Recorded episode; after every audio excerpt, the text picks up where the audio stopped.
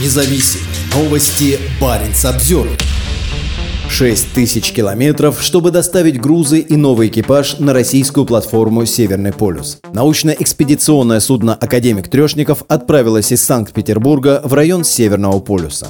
Академик Трешников вышел из Санкт-Петербурга 27 июля и 2 августа находился в Норвежском море. Судно должно прийти в район к северу от земли Франца Иосифа 4 августа. Расстояние от Санкт-Петербурга до точки, где сейчас находится станция Северный полюс-41, оценивается примерно в 6 тысяч километров. На борту научно-исследовательского судна 5 ученых и 16 моряков, которые сменят экипаж российской научной станции Северный полюс-41, дрейфующий в Арктике с начала октября 2022 года года. Дрейф Северного полюса 41 во льдах начался севернее Новосибирских островов, и сейчас станция находится севернее архипелагов Земля Франца Иосифа и Шпицбергена на 83 градусе северной широты. Уникальное судно способно автономно дрейфовать в арктических льдах до двух лет. Нынешнюю экспедицию изначально планировалось завершить в 2023 году, но теперь она, вероятно, продлится до 2024.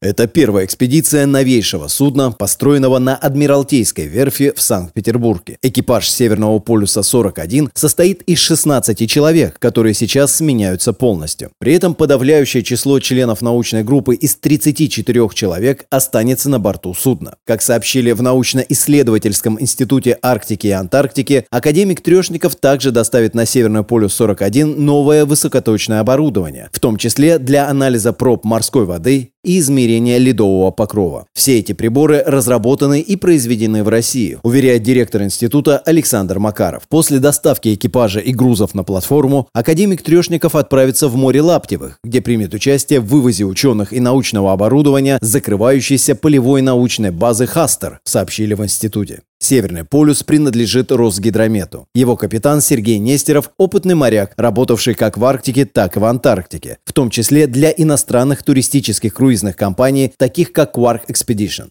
Северный полюс способен проводить геологические, акустические, геофизические и океанографические исследования в самых суровых условиях Арктики. Платформа обеспечивает комфортные условия работы и проживания экипажа и научного персонала даже при температуре до минус 50 градусов. На ее борту 15 лабораторий, в которых исследователи могут работать круглый год. Исследовательская платформа пришла на смену российским арктическим станциям, которые организовывались на льдинах с 30-х годов прошлого века. Стремительно Стремительное сокращение льдов в Арктике стало осложнять проведение экспедиции, и последняя настоящая ледовая станция «Северный полюс-40» была организована зимой 2012 года. Хотя судно построено для научных целей, в конечном итоге оно может быть использовано и российскими военными. В новой морской доктрине страны особое внимание уделяется использованию гражданских судов и инфраструктуры в военных целях. Это могут быть не только траулеры и ледоколы, но и Северный полюс.